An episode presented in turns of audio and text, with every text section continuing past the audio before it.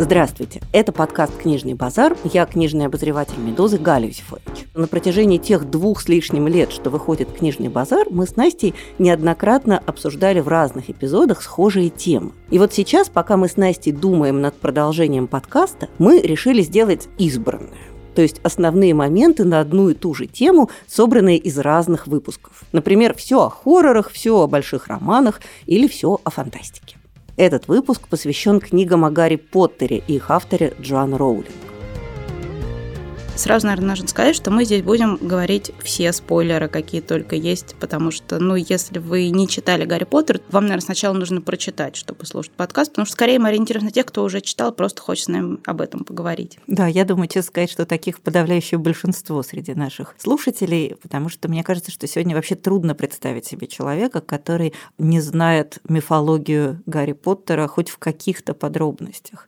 Понятно, что многие смотрели фильмы, но фильмы, кстати, очень добросовестные, и довольно четко следует духу и букве, но мне кажется, что это действительно такая мифология, которая проникла в жизнь человечества глубже, чем любая другая книга, написанная за последние, ну не знаю, допустим, сто лет.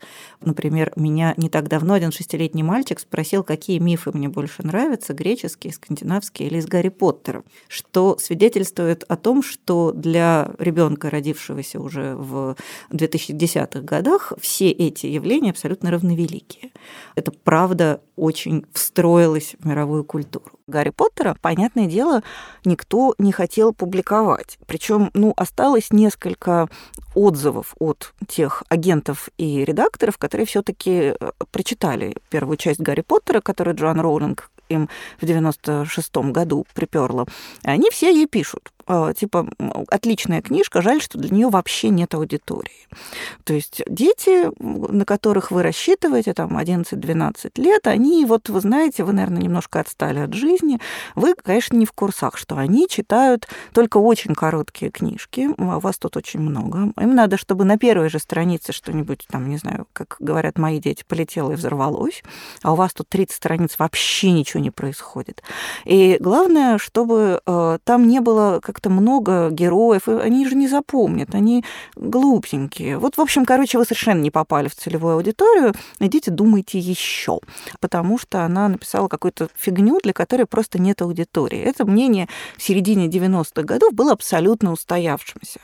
Тем важнее та подлинная революция в подростковом чтении, которая произошла, потому что внезапно оказалось, что этой аудитории, которая хочет читать длинный роман с множеством героев, с 30 страницами, черт побери, медленного входа, этой аудитории не просто много, а как-то космически много. И, в общем, можно понять, потому что представьте, вот эти, значит, дети, подростки, которых последние там 20 лет кормили мелко перемолотой овсяной кашей с розовыми лепестками сверху насыпанными время. Представляете, то есть у них была такая ломка, у них был такой голод, что когда, господи, боже мой, им написали что-то вот прям для них, это взорвало абсолютно книжный рынок, и до сих пор вот франкфуртская книжная ярмарка каждый год она готовит отчет, ну такую рисует такой график, пилу книжных продаж.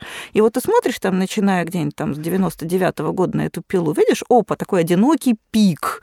Это значит новый Гарри Поттер вышел. И, конечно, это был абсолютно вот такой взрывной эффект, который показал читающему миру, что этот мир вообще не такой, как они себе представляли куча народа, взрослого народа, тоже ломанулась читать этого Гарри Поттера с каким-то совершеннейшим детским восторгом. То есть оказалось, что вот это вот, вот эти розовые занавески, за которыми подростков много лет выдерживали, а, а их на самом деле нет, это воображаемые занавески до появления книг о Гарри Поттере существовало довольно четкое разделение на литературу двух типов. И считалось, что взрослые люди, читающие сказки, это странные малообразованные имбецилы, как вот однажды мне объяснили мои подписчики в Фейсбуке, а что дети, которые хотят читать взрослую литературу, это преждевременно созревшие, возможно, порочные маленькие существа. И это говорили люди, поколение которых выросло на трех мушкетерах. Вот, прям и на Анжелике, простите. О, да.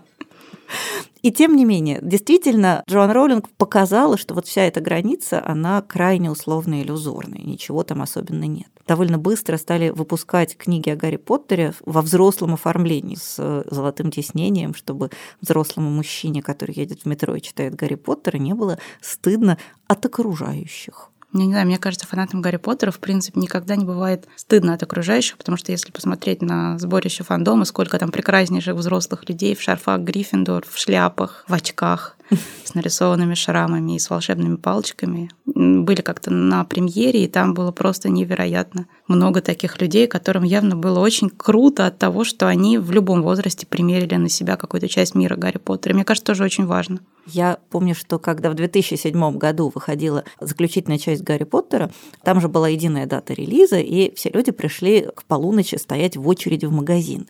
И показывали очередь и, конечно, поскольку это ночь, то все люди стоят абсолютно взрослые, то есть детей никто с собой не брал. И, значит, стоят такие взрослые дядьки, тетки, выпивают, э, закусывают, празднуют. Ощущение абсолютного Нового года для взрослых людей, которые пришли, чтобы купить детскую книгу. И я подозреваю, что, конечно, многие пошли ее покупать своим детям, но я думаю, что не меньше половины э, читали до утра, пока дети не проснутся, для того, чтобы самим получить это долгожданное удовольствие. Ну и вообще, ведь известно, что Гарри Поттер поставил абсолютный рекорд. Седьмая книга за первые сутки продаж разошлась тиражом 11 миллионов экземпляров. И, в общем, как-то книжные маркетологи предрекают, что никогда этот рекорд не будет побит. Более того, я скажу, что сама я стояла в магазине «Москва», дожидаясь трех часов ночи, и в той же очереди стоял писатель Дмитрий Быков и аккуратно читал книжечку. И э, это был действительно такой Новый год для всех любителей книг, потому что совершенно незнакомые люди обсуждали Гарри Поттера, читали книжки, потому что все теснились, жались в магазине «Москва». Я помню, кассу отодвинули сантиметров на 20. Но при этом, когда начали продавать книгу, не было никакой ни давки, ни мордобития, ни подножек. Просто все очень как-то культурно, вежливо купили Гарри Поттера, повеселились, и в очереди все перезнакомились. И помню, было очень много прекрасных подростков, которые пришли с родителями и сидели покорно и смиренно ждали. И, в общем, действительно было какое-то ощущение праздника. Я бы очень хотела бы чтобы вот что-то такое еще вышло хотя бы раз, чтобы поехать в 3 часа ночи, стоять в магазине, это же, мне кажется, прям отлично. Мне кажется, что этого больше никогда не будет, если честно. Ну, то есть я рада буду ошибиться лично для меня самая темная книга и самая, кстати, интересная, это четвертая часть «Приключения Гарри Поттера. Кубок огня», в которой сначала все развивается с правильной сказочной долей мрачности, все вот эти соревнования, буквально привычная обкатанная форма квеста с загадками, которая известна еще с средневековых времен, она вдруг заканчивается в самый такой бравурный момент, когда играет оркестр, и все зрители, которые как бы такой отложенный немножко читатель, читатель уже знает, что произошло недоброе, но все зрители наконец видят видит, что из лабиринта вываливается тело мертвого Седрика Дигори и Гарри вместе с ним, и в этот момент реально вот такой падает занавес над детством.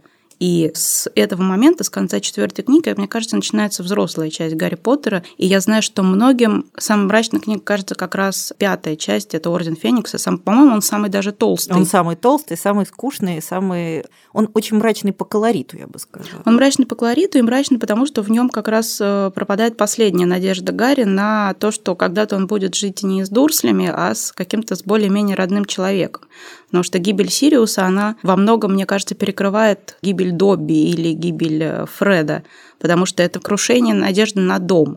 Конечно, звоночки тревожные это были и раньше. Понятно, что особенно это становится заметно, когда смотришь назад от последней или предпоследней книги цикла. То есть, когда ты смотришь назад и понимаешь многое из того, что казалось совершенно лучезарным, например, многие поступки Дамблдора, когда на них смотришь ретроспективно, понимаешь, что, в общем, ничего хорошего-то он особо не сделал, и даже скорее наоборот. То есть, пересматриваешь свое отношение ко многим героям. То есть, конечно, нельзя сказать, что было прям прекрасно солнечно, а потом вдруг сумерки сгустились, и сразу стала седьмая часть это будет несправедливым. Но мне, тем не менее, кажется, что вот такой пиковой амбивалентности, такого ужасного ощущения того, что мир не доброе место, все-таки до седьмой части мы не встречаем. Это книга, которая в наибольшей степени, как мне кажется, выламывается из канона детской, подростковой, светлой, оптимистичной литературы. Потому что в этой книге внезапно оказывается все. То есть все те, кого мы привычно атрибутировали как светлых, положительных, благородных героев, внезапно обретают какие-то такие черты, которых раньше у них не было. Вернее, оказывается, что они были всегда, просто нам их не было видно. То есть это книга, в которой уже к тому моменту умерший Альбус Дамблдор оборачивается совсем не тем святым, благородным защитником, практически нареченным отцом Гарри Поттера, каким мы его воспринимаем. У него обнаруживается второе, третье и далее дно. То есть оказывается, что он совсем не Гэндальф? Совсем вообще не Гэндальф, только нарядился в костюм Гэндальфа и ходит, нас всех обманывает такой персонаж, как Снейп, который внезапно оказывается сложно устроенным двойным агентом со сложной мотивацией. Он вообще, на самом деле, самый амбивалентный герой во всей эпопее. Он, конечно, мог появиться только в этой седьмой части. Даже прекрасный, верный, благородный Рон начинает вести себя не совсем так, как положено верным и благородным Роном. То есть... И только Гермиона остается нормальным, умным, собранным и прекрасным человеком всю дорогу. Да. Ну, в общем, коротко говоря, в этой книге возникает очень много вещей, тем, сюжетов, линий, которые фактически непредставимы в рамках нормальной детской прозы, потому что, ну, я думаю, все помнят, что Джоан Роулинг писала свою эпопею на протяжении многих лет, и предполагалось, что читатель взрослеет вместе с героями. И если в первой книге герои, в общем, 11-летние малолетки, то к седьмой книге им уже по 18 лет, и, соответственно, в общем, оказывается, что они уже выросли, и мир больше не является таким комфортным, уютным, поделенным на светлую и темную части, а является гораздо более неприятным, некомфортным и каким-то таким нерасполагающим к себе местом для жизни. То есть это эта книга, как мне кажется, уже такая совсем не детская. Понятно, что есть одно определенное поколение детей, которые действительно выросли с Гарри Поттером, а, которые каждый год ждали книги, и они ничего не могли с собой поделать. Им приходилось расти и взрослеть в промежутках между книгами. Но что самое интересное, последующее поколение уже вырастали дети, которые, например, могли в 7-8 лет уже иметь доступ ко всему Гарри Поттеру. И что самое примечательное вообще в книгах, и в том числе в седьмой, что дети 7, 8, 9, 10 лет спокойно могут это читать. То есть всегда идут какие-то споры, нужно ли травмировать ребенка книгой, не нужно. Но дети, как правило, сами доказывают, что вполне нормально они могут это прочитать и понять и осилить. И, мне кажется, особая сила и суперспособность Джан Роулинг здесь в том, что она не делает из детей дебилов. Мне кажется, что одна из главных, самых обаятельных черт в книгах о Гарри Поттере – это, конечно же, дружба. Потому что понятно, что в седьмой части Рон в какой-то момент ведет себя нехорошо. Он испытывает муки ревности, не доверяет своим друзьям, бросает их в сложный момент, но потом возвращается, возвращается с триумфом, возвращается как самый лучший главный помощник.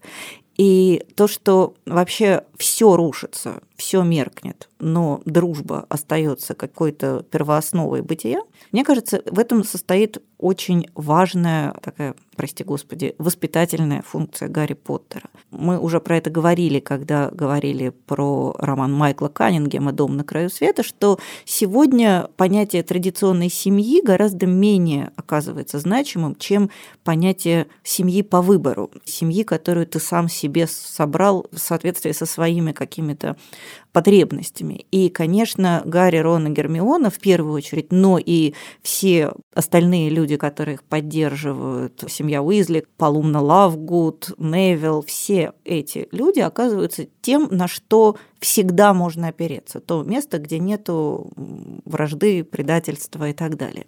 Поэтому для меня, в первую очередь, все книги о Гарри Поттере – это книги, прославляющие вот эту дружбу, которая плавно, без швов перетекает в семью, в отношения на всю жизнь, в любовь, потому что понятно, что между Роном и Гермионой вспыхивает любовь довольно рано на самом деле, но долгое время она еще остается где-то пограничной с дружбой.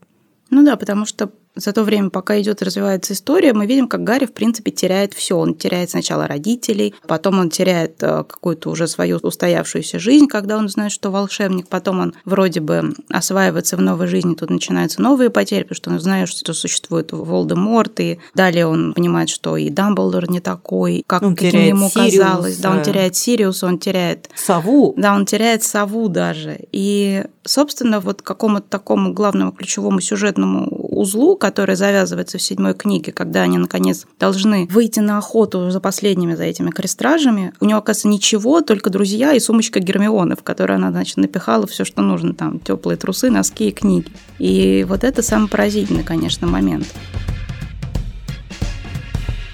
Известно, что все люди на свете делятся на два типа. Одни считают, что Гарри Поттер это безбожная книга, потому что в ней волшебные палочки, колдовство и всякое вообще нехорошее. А другие люди, и самый, наверное, из них известный персонаж это Дьяк Кураев, ныне, по-моему, изгнанный из лона православной церкви, извергнутый, не побоюсь этого слова, а, ну, в смысле, ушедший с работы в этой области.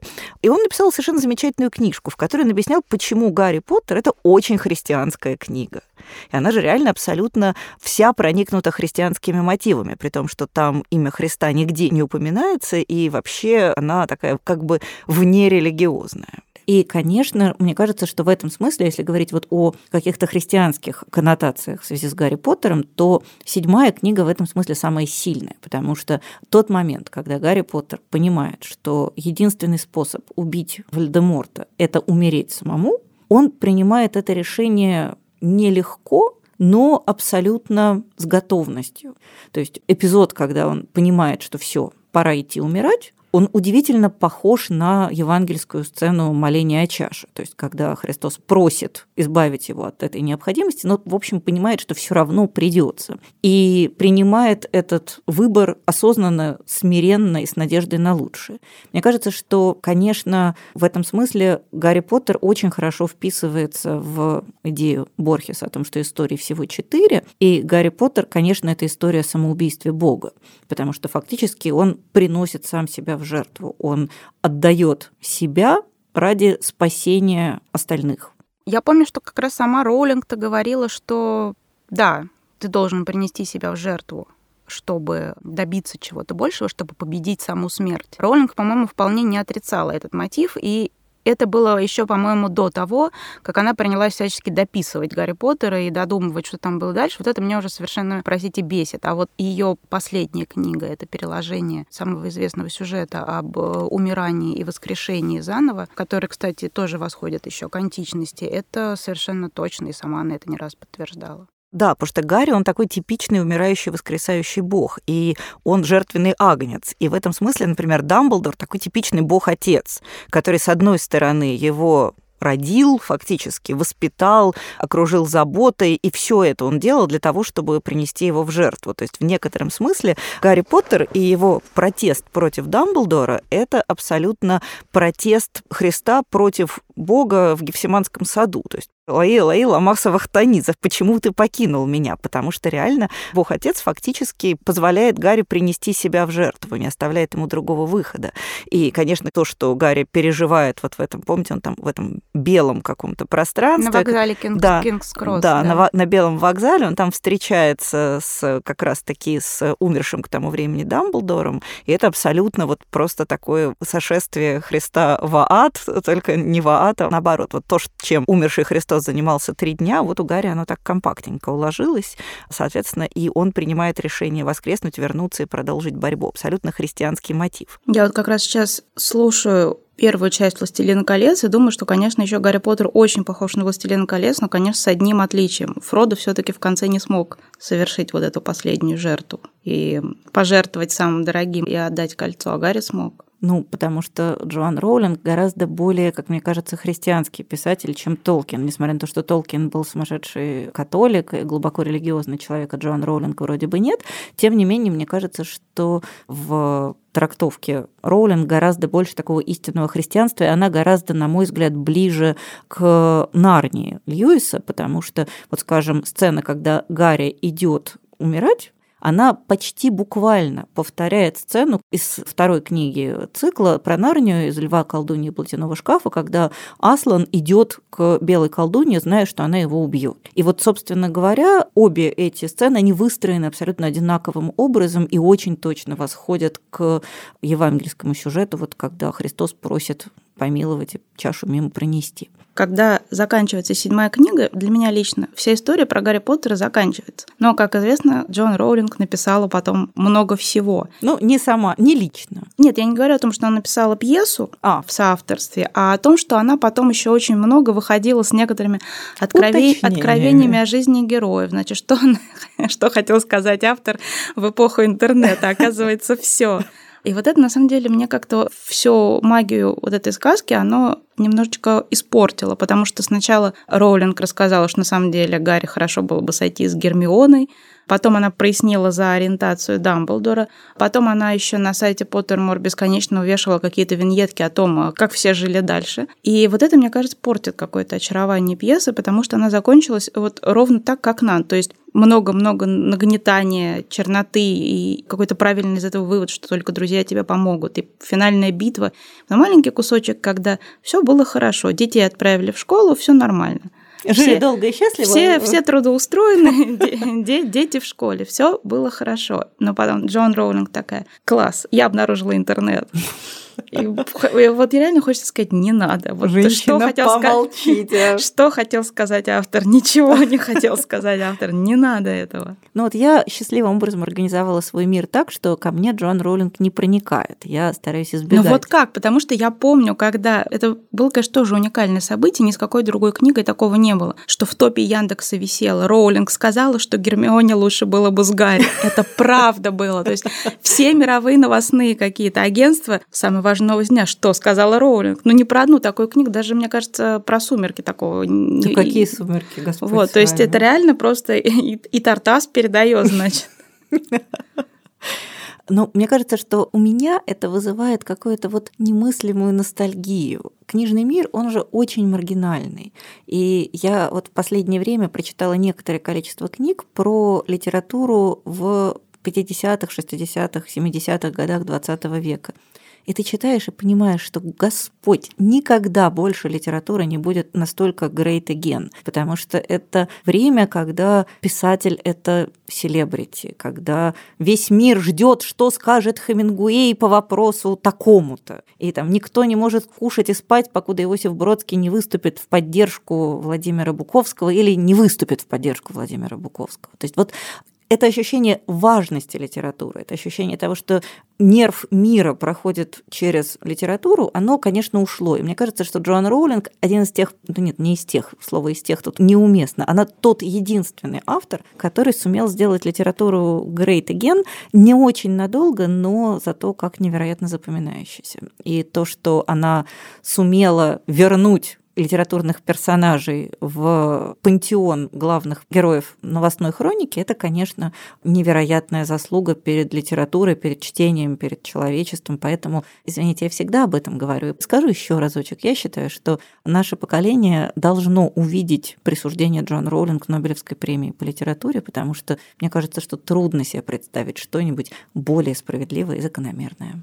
Да, мне кажется, Джон Роулинг — это наш последний общекультурный код. Да. После этого больше не было такой книги, которую бы реально читали все, и которая, если один человек скажет Снейп, то точно знает, откуда это. И когда кто-нибудь где-нибудь в комментариях или где-то там, не знаю, пишет слово «всегда», то понятно, откуда это все. И понятно, что Авада Кедавра и Экспелиармус и, не знаю, что еще, сортировочная шляпа и 10 очков Гриффиндора, все, все это уже вошло в, во все языки, не только в английский английский. И, наверное, до этого так было с Толкином, особенно заметно было, когда вышла экранизация Питера Джексона, и все, все фанаты Толкина снова, Расчухалились. снова объединились, да, надеялись, вышли из Лотлорина в своих занавесочках, изгиб гитары желтые, лаская обнялись.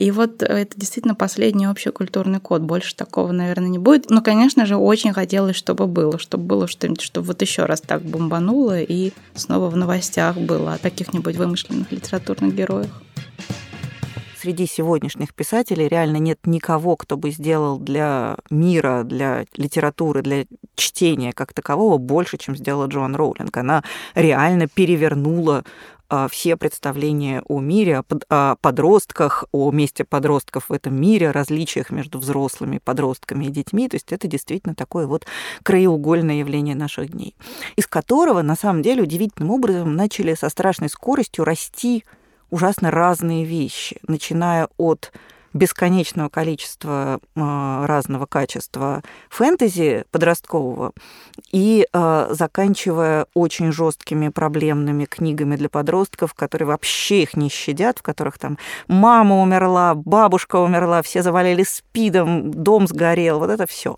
И, в принципе, мне кажется, что это классно, потому что э, с подростками наконец начали говорить как с людьми. Слушайте, я хочу немножко сказать про российскую литературу Янга Далт, потому что мне кажется, что это тоже очень важный сюжет. У нас, как известно, все моды, включая литературные, они отстают так по, фазе лет, наверное, так на 20. И э, поэтому к нам вообще осознание того, что подросток, он тоже человек, оно пришло лет через пять, я бы сказала, после Гарри Поттера. И э, удивительным образом его проводником на российскую почву стал некто Дмитрий Емец. Этот Дмитрий Емец, он, по-моему, скоро догонит мою фаворитку Барбару Картланд по количеству написанных романов, потому что он сначала про Таню Гроттер их фигачил какими-то страшными количествами, а потом перешел к Мефодию Буслаеву, который, по-моему, вообще не кончится никогда. И всех их очень-очень много. Э, и я, понятное дело, прочитав первую Таню Гроттер, которая, в общем, так вчистую сплагиачена с Гарри Поттера, не мальчик, а девочка, не в Англии, а в России, не Хогвартс, а Тибидохс, извините, не шрам на лбу, а родинка на носу. И я, понятное дело, не взлюбила Дмитрия Емеца и Таню Евойную Гроттер. Но э, удивительным образом, я же преподаю в университете, и все мои студенты, они как раз какого-нибудь там, я не знаю, 1990, допустим, 9 2000 годов рождения. И когда я начинаю что-нибудь говорить дурное про Таню Гроттер, я прям вижу, как у них лица каменеют. Потому что они говорят, да, мы росли и на Гарри Поттере тоже, но Таня Гроттер, она же была про наши. Она была вот такая же, но только она там ходила в магазин «Пятерочка», условно. Она на нашем метро ездила, она по-русски говорит, она наша Таня Гроттер. И это, на самом деле, ужасно важная была тоже какая-то история для российского книжного рынка, потому что у нас начало появляться свое, вот прям свое, такое же для подростков. Сначала это, понятное дело, были такие довольно убогие копии западных оригиналов, а вот сейчас, славьте Господи, начали появляться подростковые книжки, написанные русскими авторами, которые, мне кажется, не просто конкурентоспособны, а иногда даже и лучше, что меня не перестает радовать и поражать. Ну, слушайте, а вот Владислав Крапивин? Да, вот Владислав Крапивин у нас был один единственный хранитель э, вот этого подросткового духа. Я, признаться, его не очень люблю, потому что для меня он все таки слишком конфетный. Он все таки тоже проходит по разряду про то, как у мальчика сначала все было не очень, а потом обязательно стало хорошо. Ну нет, я вот, э, я как раз скорее выросла на Крапивине. В конце 80-х мне попало в руки несколько его книг, и мне кажется, что они как раз совсем не конфетные, если вспомнить его роман который называется, по-моему, «Гуси-гуси га-га-га».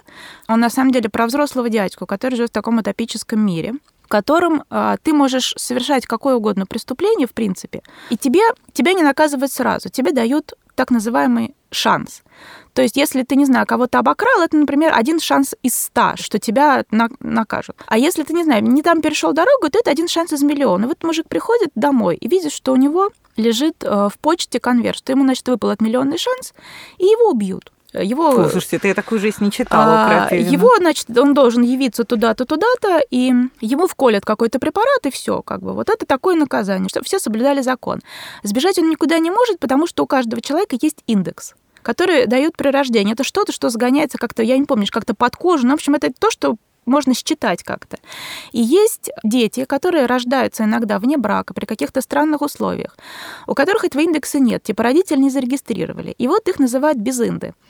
И они все живут в специальном... Какой-то адский постапокалипсис, да, ну, то есть какая-то ужасная все, антиутопия. Они все живут в специальном каком-то интернате для вот этих безиндексных детей. И этот мужик, ну, он что, он там короче, пометался, выпил, взял это направление и пошел сдаваться. Но так получилось, что он пришел сдаваться то ли в воскресенье, то ли в субботу. Мужик, который принимал, ему стало лень. Он говорит, давай подождем, у меня нет этого шприца, нет чего-то там. Потом говорит, слушай, давай я тебя не буду убивать, а у нас тут в этот вот в интернат для этих безынд им воспитатель нужен. То предыдущий то ли куда-то то ли сбежал, то ли что-то еще. Короче, будешь у них воспитателем. И вот он живет с этими детьми. И Это очень грустная история. Потом к ним в результате привозят мальчика, у которого пропал индекс. У них завязывается такая очень трогательная дружба, какой вот очень много у Крапивина в его романах, дружба между мальчиком и взрослым.